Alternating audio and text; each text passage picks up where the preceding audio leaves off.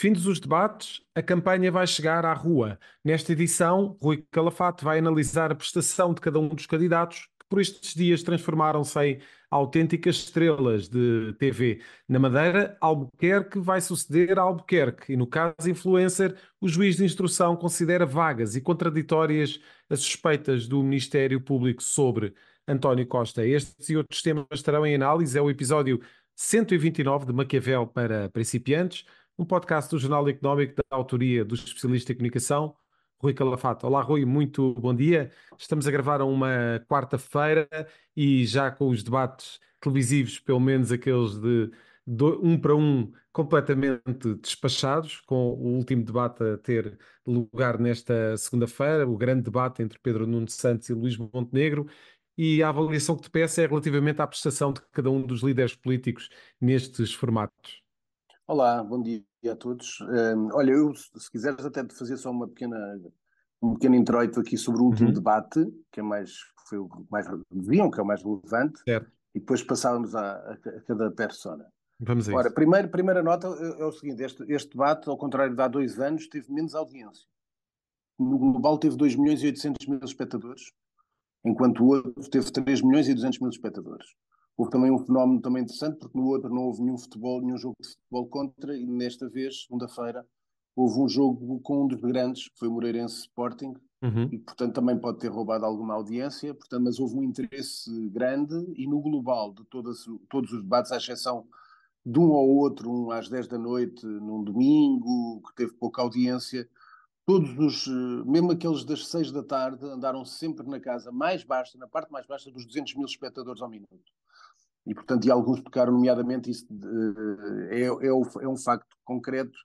Uh, os debates no Cabo com maior audiência foram sempre os que tiveram André Ventura, que é também um, um sinal. Uh, sendo que antes deste debate, o debate com maior audiência foi o de Pedro Nuno Santos com André Ventura, que teve milhão e meio, mas apenas num canal de televisão. Este teve 2 milhões e 800, em simultâneo nos três canais generalistas RTP, SIC e TV. Uh, portanto, o que é que aconteceu? Ontem, eh, sobretudo na segunda-feira, eh, eu dei atribuí, aliás, acho que foi geral, só houve uma pessoa a dar a vitória ao Luís Montenegro, o resto toda a gente viu que Pedro Nuno Santos esteve melhor e outros deram empate eh, e portanto acho que Luís Montenegro precisava de, de, ter ganho o debate, sobretudo para dar mais força e alento à, à AD e portanto acho que Pedro Nuno Santos ganhou um novo boost de confiança com, com o correu bem ao debate e deu outra força ao seu, à sua base eleitoral. Relativamente a cada um, vamos começar pelos partidos mais pequenos. Uh, portanto, acho que o Rui Tavares uh, esteve bem no, no, na, no, geral, é uma pessoa simpática, as pessoas têm, têm simpatia pelo Rui Tavares. Entendo que o Rui Tavares, se não houver um grande apelo ao voto útil na, da parte do PS na semana final de campanha, pode ter mais um deputado, no máximo, se tivesse mais era uma surpresa.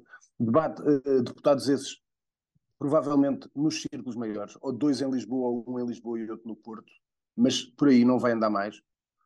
Acho que o Rui Tavares teve um sempre bem, o ponto mais negativo foi por culpa dele próprio, quando... A questão do André Ventura, não é? Exatamente, porque foi ele que as pessoas às vezes esquecem-se. Quem puxou aquele tema foi ele. E ao puxar aquele tema, depois não conseguiu concretizar contra o Chega, pôs em cima da mesa que tinha um filho na escola privada e, portanto, ganhou esse live de de incoerência por defender a escola pública e ter um filho, um, um filho numa escola privada. E, portanto, acho que foi um erro estratégico do Rui Tavares, que fez uma campanha, uns debates eh, todos eh, bem, bem, bem feitos. A única que teve um pouco mais abaixo, também por causa de ser um possível aliado, foi com Pedro Nuno Santos. Um, PAN, a Inês Sousa Real é naturalmente uma boa comunicadora, já sabíamos em 2022. O seu melhor debate foi contra o Luís Montenegro, que o surpreendeu por completo. Luís Montenegro, não sei se lembram, queria evitar dois debates. Era com o LIVRE e com o PCP. Queria enviar Nuno Melo. Uh, não foi com o PAN. Porquê? Porque ele esperava, como o PAN deu apoio na Madeira, que o PAN fosse um, até um possível parceiro para o futuro. O que nós vimos foi Inês, Inês Sousa Real surpreendeu por completo o Luís Montenegro, que teve o pior debate com ela, foi completamente arrasado pela Inês Sousa Real.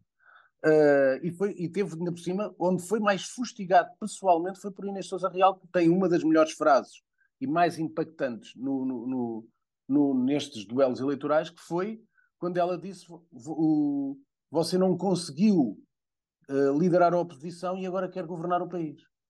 O que dá uma aura de quase de, de loser a Luís Montenegro, que, nem, nem, que não tem nenhum cargo político, e o seu principal, principal cargo foi líder parlamentar, onde fez de facto foi um excelente líder parlamentar no tempo de Passos Coelho.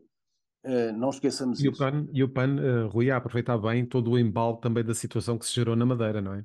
Onde não, o PAN se tornou absolutamente decisivo. É assim, bem e mal. Isto é, okay. bem, bem lá na Madeira, mal a nível nacional. Porquê? Uhum. Porquê? Por isso também foi uma surpresa para Luís Montenegro. Parece que se queria limpar, expiar do pecado de ter mantido Manuel Albuquerque no poder e ter feito essa aliança de incidência parlamentar na Madeira. Porque repara que depois cá foi um dos pontos fracos. Por exemplo, Mariana Mortágua teve muito bem contra ela quando teve sempre a explorar a Madeira e sempre a dar estocadas sobre o que se passa na Madeira, quando um partido da natureza depois deixa construir num, num, regime que é um regime de betão e de construção e etc. Portanto, acho que uh, aí é, o lado da Madeira não foi um, um trunfo bom para, para, para a Inês Sousa Real. Foi boa comunicadora, esteve bem nos debates e por isso, uh, não sei, é um partido que, como sabe, é um partido não ideológico, mas de causas. E, portanto, vamos ver. Aí não arrisco como é que vai ser o PAN. Uh, é um dos partidos que é incógnita para, para a noite eleitoral. PCP. PCP foi o pior foi o pior líder em debates. Pedro Paulo Raimundo, o primeiro foi um desastre completo, que foi o debate com, com Inês Souza Real, foi dos piores debates da campanha. É uma pessoa extremamente simpática, mas como eu já tinha dito há algum tempo, uh, temo que o PCP tenha cometido um erro em escolher Paulo Raimundo, o Comitê Central do PCP, que não, não foram os militantes, foi o Comitê Central do PCP, a escolher Paulo Raimundo para líder em vez do João Ferreira ou do João Oliveira, porque me parece que o PCP está efetivamente fraco auguro, vou dizer isto com o tempo, depois vocês verão, podem chamar os nomes que quiserem, auguro que no Alentejo, não sei se lembram, em Évora, já, nem, já nas últimas eleições, não chegou a eleger o João Oliveira como deputado. Portanto, em Évora não tem nenhum deputado. Beja, duvido. E Porto Alegre, impossível.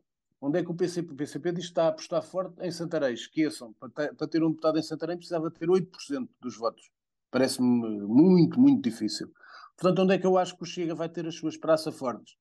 Setúbal, porque tem uma série de máquinas de câmaras que ainda pertencem ao PCP, nomeadamente Seixal, Sesimbra, Setúbal, depois ainda muita gente no Barreiro, em Almada, portanto eu acho que a praça forte do PCP é Setúbal, e em Lisboa. E em Lisboa provavelmente um deputado. Não, não sei se conseguem eleger dois deputados, sinceramente, até porque as sondagens até apontam muitas vezes, já visto com certeza, e quem nos está a ouvir, que o LIVRE à frente do, P, do PCP. Exatamente. Ora, para o LIVRE última, estar à frente a última PCP, sondagem do DN, da, da Aximage, dava perfeitamente... LIVRE, para o LIVRE estar à frente do PCP tem que ser nas grandes cidades, porque o LIVRE não tem representação depois nos outros locais. É um partido urbano. Portanto, parece-me difícil ao PCP eleger mais do que um deputado em Lisboa. E Porto devido, uh, Braga pode ser, mas com dificuldade. Portanto, acho que o PCP vai ter, ou eu sou muito surpreendido, pode acontecer, portanto, mas eu gosto, ao contrário de outros que andam às rodas, às rodas para não dizer esperemos, esperemos, esperemos e só dizem porcaria e nada. Eu gosto de arriscar. É um, é um estilo meu. Fui eu que arrisquei dizer em Portugal que ia haver uma maioria absoluta em 2022 e tive bingo, acertei, fui o único. Temos pena para os outros. Uh, depois, uh, Bloco de Esquerda, acho que vinha com uma expectativa mais alta para, esta, para este processo uh, eleitoral por um motivo acho, eu sempre achei que os partidos aos extremos iriam crescer nestas eleições. Acho que o, a, a, Mariana Mortágua fez vários debates bons, cometeu um erro enorme naquele debate quando falou da avó, que foi aproveitado por todos, nomeadamente os partidos da direita. Fez bons debates, o debate dela contra a Inês Sousa Real é um grande debate, e provou uma coisa, quando ela é agressiva, ela é boa. Quando é menos, quando é mais uh, macia, como foi com o caso de Pedro Nuno Santos, é mais fraca.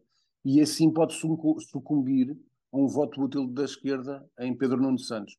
Portanto, era um partido que eu suspeitava que iria crescer bastante face à representação parlamentar que tem que ter neste momento quatro deputados. Julgo que pode crescer, atenção, julgo que pode crescer, não sei se tanto como eu pensava, mas é uma coisa para ver. À direita veio uma das principais incógnitas, que era, era o Rui Rocha. O Rui Rocha teve bem nos debates. Não sei como é que vai estar o eleitorado do, do Iniciativa Liberal. Não sei se também sucumbe ao, ao canto da sereia do voto útil à direita e vão para o PSD. E AD, naturalmente. Mas parece-me que os debates pelo menos estancaram, as pessoas estavam com algum receio do que seria Rui Rocha em debates. Acho que ultrapassou esse teste, uhum. pode ter ajudado a consolidar pelo menos o eleitorado de base. Agora, ter oito deputados como tem, se tiver, é um herói. Eu acho que pode ter menos, é a minha ideia. Também a mesma coisa, podemos chamar nomes depois se eu falhar, mas tenho muito poucas uh, expectativas no sentido de aumentar a votação.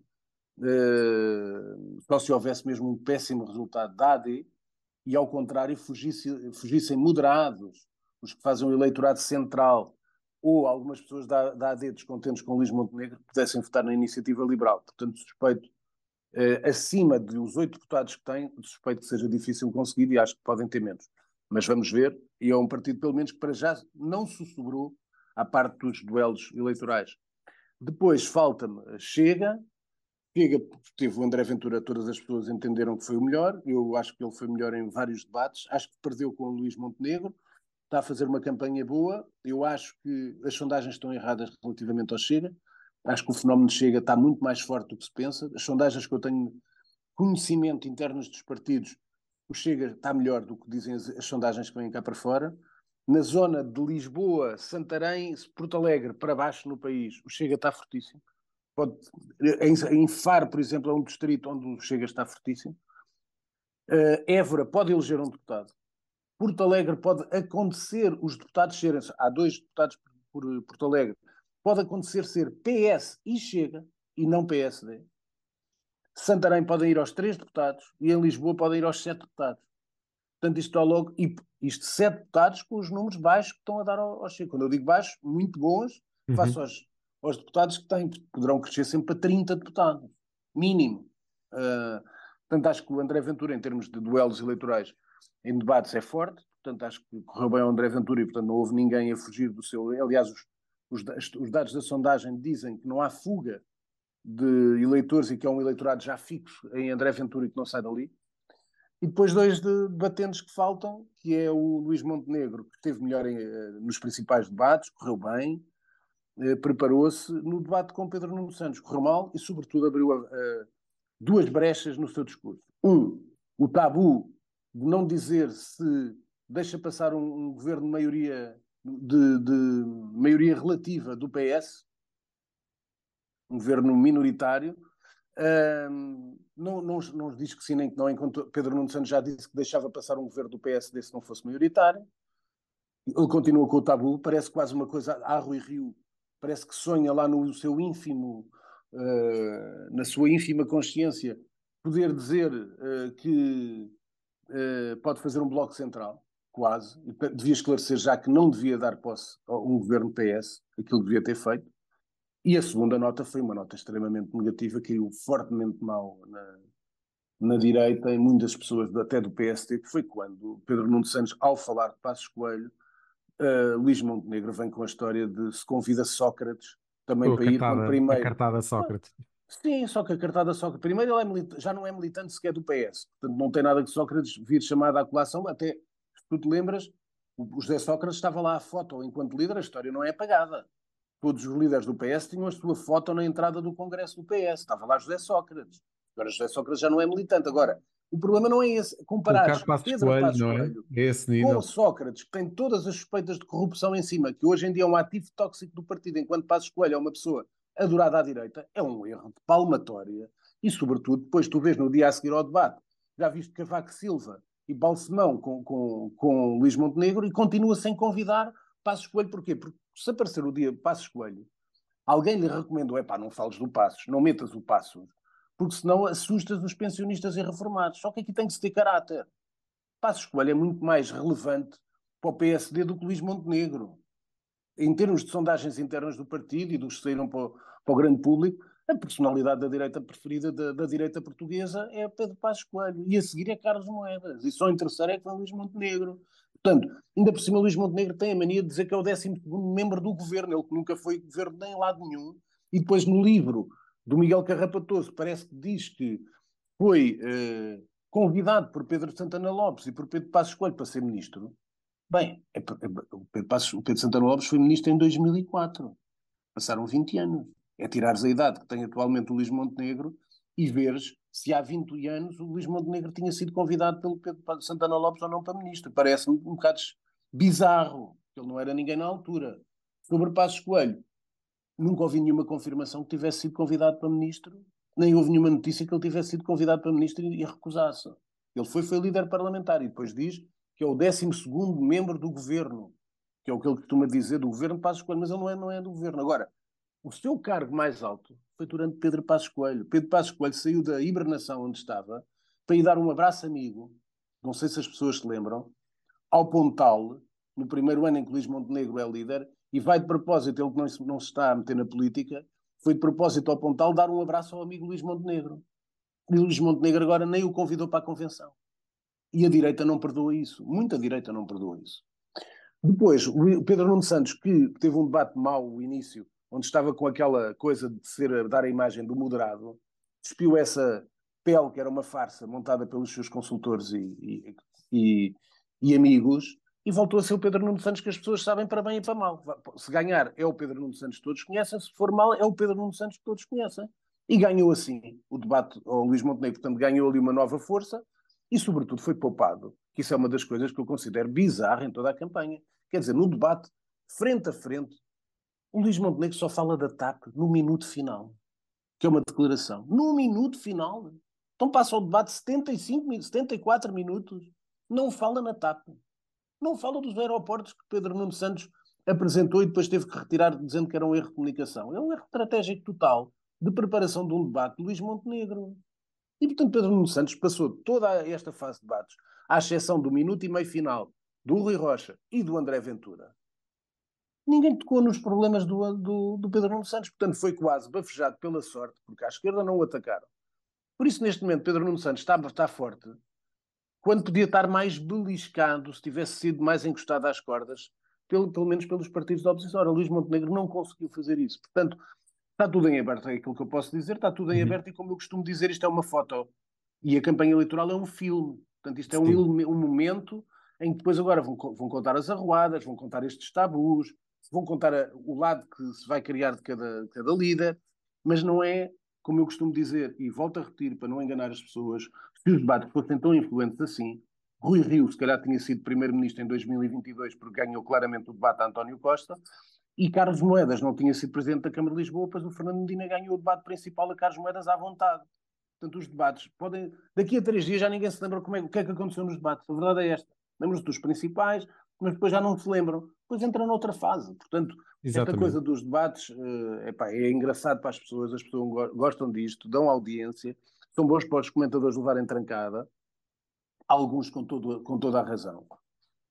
Uh, e Essa foi uma parte muito, muito interessante também dessa, sim, dessa análise, sim, não é? Sim, sim. Do, dos comentadores, das notas, sim, das apreciações. Alguns sim, alguns sim. Alguns, eu próprio sim, não vou dizer nomes nem, nem nada, mas há coisas que eu não gosto e acho que são coisas que são óbvias. Vou dizer um de uma jornalista de quem eu gosto imenso e sou amigo dela e adoro, mas de facto num debate do Rui Tavares com André Ventura, apresentar-se uma, uma votação de 5 para o Rui Tavares e 0 para o André Ventura, desculpem lá, é natural que as pessoas se revoltem porque devem estar a ver alguma coisa que os outros não viram. Com todo o respeito pela jornalista, que é minha amiga, que eu respeito, que eu considero, que eu leio e tenho, mas acho que esteve mal, mas é um exemplo, e não foi na minha televisão.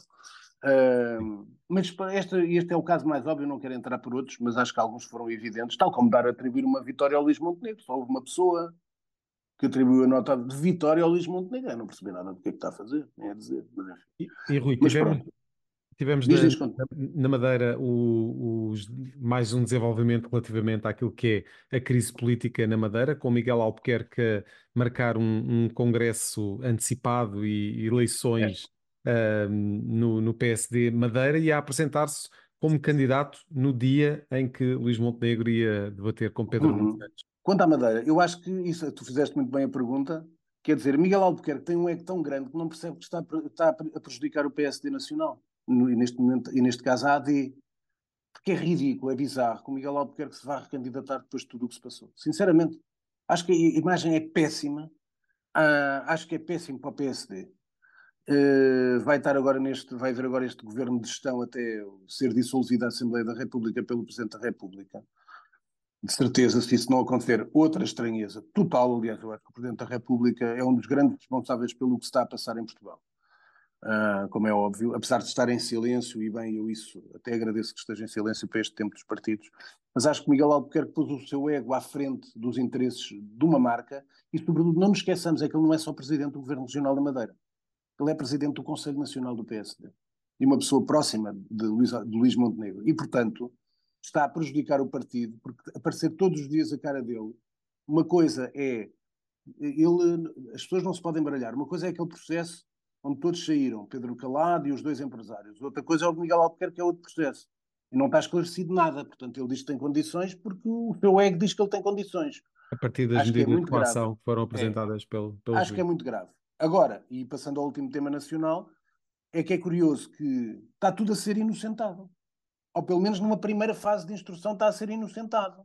Porque, para lá do que se passou na Madeira, que acabei de falar, com o Pedro Calado e com os dois empresários, esta semana foi. Tu, aliás, abriste o programa assim. Tem a questão de que é tudo acusações vagas contra o António Costa. E nós estamos a viver uma crise política e eleições à conta deste espetáculo do Ministério Público. Tivemos o presidente da Junta de Freguesia da Alcântara, que vai na lista pelo PS da Vida Amado, num processo com a Santa Casa da Misericórdia, que envolvia Helena Lopes da Costa, etc. Todos inocentados. Vimos João Galamba, a mesma conversa, a dizer que exatamente às escutas só provam que houve conversas, mas não houve mais nada. E, portanto, a pergunta é: quando é que o Ministério Público, isto podia ser a pergunta final, quando é que o Ministério Público, de facto, presta contas a alguém? Aparecem cowboys a atuar sem lei, num faroeste sem lei, sem o xerife. E por isso é tempo de alguém, não é a política mandar na justiça, é haver alguma entidade a quem a justiça preste contas, porque isso é fundamental. Muito bem. Uh, vamos passar, Rui, para os temas internacionais e, de facto, o grande tema Sim, da, é só uma... da semana, Alexei Navalny, a, a, morte de, do... Foram três, do, são três coisas breves. O oponente sim. de Putin. Sim, sim é uma, já, mais tarde ou mais cedo, se outros já morreram envenenados e em, em, em pormenores suspeitos, algumas pessoas que estavam até pertencentes à oligarquia próxima de Putin, uh, Navalny na, na, numa prisão na Sibéria era um alvo fácil e, portanto, naturalmente, até pode dizer-se que foi um, de causas naturais, mas foram causas naturais de um homem que estava completamente maltratado claro. e não a viver. Portanto, acho que é um péssimo sinal para, para o mundo. Depois duas notas uh, internacionais, simples, que eu ainda quero falar de um tema que nós não combinámos que íamos falar na parte mídia, uh, que é muito relevante, que eu quero dar aqui um, um cheirinho. E é a parte da quinta maioria absoluta do PP. Muita gente, uh, aliás, até os jornais espanhóis, até ao dia antes, até, perdão, até à sexta-feira antes, não davam como certa uma vitória de maioria absoluta do PP, e até dizendo que havia aqueles partidos nacionalistas ligados à Galiza que podiam subir muito e até aparecer como grandes figuras. E o PP, pela quinta vez, pela quinta maioria absoluta, consegue uh, as eleições na Galiza e, portanto, é uma grande vitória para o PP. Uh, e, e, portanto, até ele vem, vem já atrás de Mariano Rajoy, de Núñez Feijó e agora este presidente da, da Junta da Galiza. Por último, só uma nota que é quase que se augura, apesar do crescimento das forças de extrema-direita nas próximas eleições europeias, que o PPE, Partido Popular Europeu, poderá eh, ganhar e, portanto, indicar o Presidente da Comissão Europeia e, para isso, a Ursula von der Leyen, que teve um papel, eh, quer se queira, quer não, muito mais, eh, que é muito raro ter tanto protagonismo, mas foi derivado ao facto da guerra na Ucrânia, já anunciar que vai ser candidata a uma reeleição e ficar mais cinco anos à frente do Executivo Comunitário. Portanto, é já um sinal que o PP é conta ganhar as próximas eleições. O tema que eu queria só abordar, porque é significativo, uhum. ainda não estava confirmado, confirmei-o só hoje de manhã. Hoje já te posso dizer em primeira mão e a todos os ouvintes de Maquiavel, Maquiavel para principiantes, já havia esses sinais, mas hoje era a última, era a última semana. Posso já confirmar a TVI, ao fim de não sei quantos anos, a TVI vai passar a número um da televisão generalista em Portugal. Portanto, o que é que isto significa? Que se a TVI mantiver durante os próximos meses, para quem não sabe isto, muitas das receitas das, das televisões e dos, dos canais por cabo advêm das audiências das operadoras televisivas. E depois há sempre um prémio para quem ganha. Portanto, para lá do que ganham com os dados que têm diariamente, a televisão que ganha a televisão líder, no final do ano, recebe um bónus de prémio. E é um bónus significativo. Uh, envolve milhões de euros. Uh, e por isso é um sinal que hoje posso já confirmar totalmente, estão a ouvir pela primeira vez a esta hora da manhã, que a TVI vai ganhar pela primeira vez, outra vez, o mês, portanto ganha o, o segundo mês do ano e ganha ao fim de não sei quantos anos de uma, de uma liderança absoluta da SIC, a TVI passa a ser o canal número um em Portugal, fruto, Big Brother, Cacau, a, informação também subiu bastante, a gala da TVI teve impacto brutal, portanto esperava-se isso. E havia a esperança que este programa do Ricardo Araújo Pereira do, sobre a política, agora diário, pudesse de alguma maneira equilibrar, até dar outros números que pudessem a vitória à SIC, impossível. O Big Brother ontem ganhou a, a, ao Ricardo Araújo Pereira e, portanto, a TVI ganha claramente o mês de fevereiro e é uma grande vitória para José Eduardo Menezes. Muito bem, passamos, eh, Rui, para as tuas sugestões culturais desta semana. Sugestões, só duas, eh, uma série e uma série de comentário. É dizer que terminou uh, o True Detective, quarta temporada. Achei genial os primeiros episódios, acho que depois o final é um pouco mais delirante, mas é uma grande série. A Jodie Foster está brilhante, portanto, quem não viu agora já estão os episódios e, portanto, há gente que às vezes espera para não estar semana a semana e espera vê-los todos de seguida, mas o final já não é tão genial como o início da série. Depois há uma, uma, uma, coisa que eu já até coloquei nas minhas redes sociais que eu convido a, ler, convido a ver, está na Netflix. Desculpa, o True Detective está, no, está na HBO, para quem não sabe.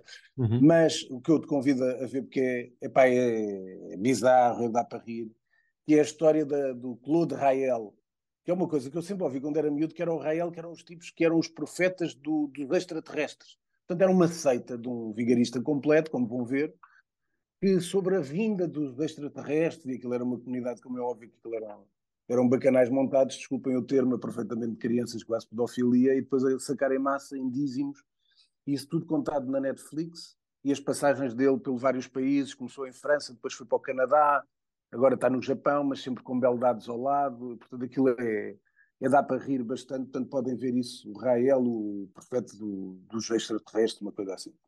Depois, eu te sugiro aqui quatro livros. Eu estou a gravar em Sesimbra, porque tenho estes seis dias de, de, férias, porque eu agora só volto à CNN a partir do dia 26 com o Luís Paixão Martins, de 26 a 8. Portanto, pedimos. O Luís uh, pediu para ir para a Idanha e eu pedi para vir para Sesimbra. Estou cá. Portanto, eu vou dizer aqui quatro livros que trouxe. Uh, um já estou a ler, mas que eu sugiro. Este era, é, o, é o volume 7 da saga Milênio, como toda a gente sabe, que era da famosa uh, do famoso Michael uh, Blomqvist, e portanto foi uma das coisas mais importantes do Stieg Larsson, dos três primeiros livros, depois ele morreu, depois já houve outros três por outro escritor, e este agora é pela Karin Smirnov, que faz o sétimo volume, A Rapariga nas Garras da Águia. Depois três, um, recomendo a priori logo, sem problema nenhum, que é, uma, um livro das edições 70, que é os discursos sobre a primeira década de Tito Lívio, uh, que é do Maquiavel, e portanto eu trouxe para cá, quero ler. Depois um livro que eu tinha muita curiosidade que se chama Paradise, com AI, que é da Fernanda Melchior, mexicana, que é um livro que é muito, é da Elsinora Editora, e que eu recomendo, que é um livro muito falado, ganhou prémios, e portanto uh, sugiro. O último que eu sugiro é o Domingos no Cinema, do Antoni Marra, que é um livro fabuloso, já comecei a ler, um, eh, e que é um autor uh, pá, que já foi muito premiado com um livro anterior. E, e pá, que eu vos recomendo uh, toda a gente aqui as referências, tanto do New York Times, do Sunday Times, como do, da Spectator, que é um livro fabuloso deste ano, editado. Todos estes livros são editados, os três que eu vos estou a dizer, os últimos, não o, da, o, sétimo livro da saga do, criada pelo Stieg Larsson. Um, Portanto, todos estes são editados este ano, que eu recomendo bastante. Este do Domingos no Cinema é do, da Porto Editora. Pergunta da semana. Vamos a isso. Pá, pergunta da semana é saber o seguinte: é como é que, aliás, isto é adequada, por isso é que eu não disse que ia ser a pergunta da semana, é como é que vai responder a SIC à vitória da TVI? Isto é, tu para teres esse bónus anual, agora vai ser muito importante o próximo mês, onde os dois canais vão investir forte no canal generalista, em vez de investirem na SIC Notícias e na CNN, está a decorrer eleições, e vão investir forte. Um, porque, eh, para não ser um fenómeno, um epifenómeno, a TVI ganhar um mês. Portanto, vai ter que investir para consolidar e ganhar dois meses de seguida. e a SIC vai ter que investir, com muitas dificuldades financeiras que tem neste momento a SIC, o grupo empresa, para voltar a ganhar e dizer que foi um epifenómeno a TVI continuar na, na moto de cima. Qual é o problema? É que, de facto, os programas, a informação da, da, da, da TVI está a subir as audiências, mas, sobretudo, as novelas da SIC têm sido falhas totais. E, portanto, nesta nova novela, a Cacau, uh, está fortíssima e está sempre a ganhar ali naquela, e depois ainda tem o Festa é Festa, que já vinha do passado, e depois estão com este Big Brother, que está, está de facto a dar eh, muita audiência. Depois há horários em que já estava, estava fraco, e é importante dizer isso, a Cristina Ferreira voltou a ganhar as manhãs, que era uma coisa que estava a falhar quando ela voltou agora às manhãs, e já está a ganhar. Portanto, há um horário ainda que não está, não está forte, que é da parte da tarde onde a SIX tem estado melhor, mas todos os outros prime times, etc., está tudo uh, mais forte para a TVI e, portanto, vai ser muito duro para o Daniel Oliveira da, da SIC dar a volta ao texto. Muito bem. Obrigado, Rui. Voltamos para a próxima semana. Fechamos assim uma KVL para principiantes. Ouça e acompanhe este podcast no Spotify, Google Podcasts e Apple Podcasts. Este é um programa de autoria de Rui Calafate, conta com a condução de José Carlos Lourinho e o cuidado técnico é de Nuno Braga. A música está a cargo de Casper. Voltamos para a semana.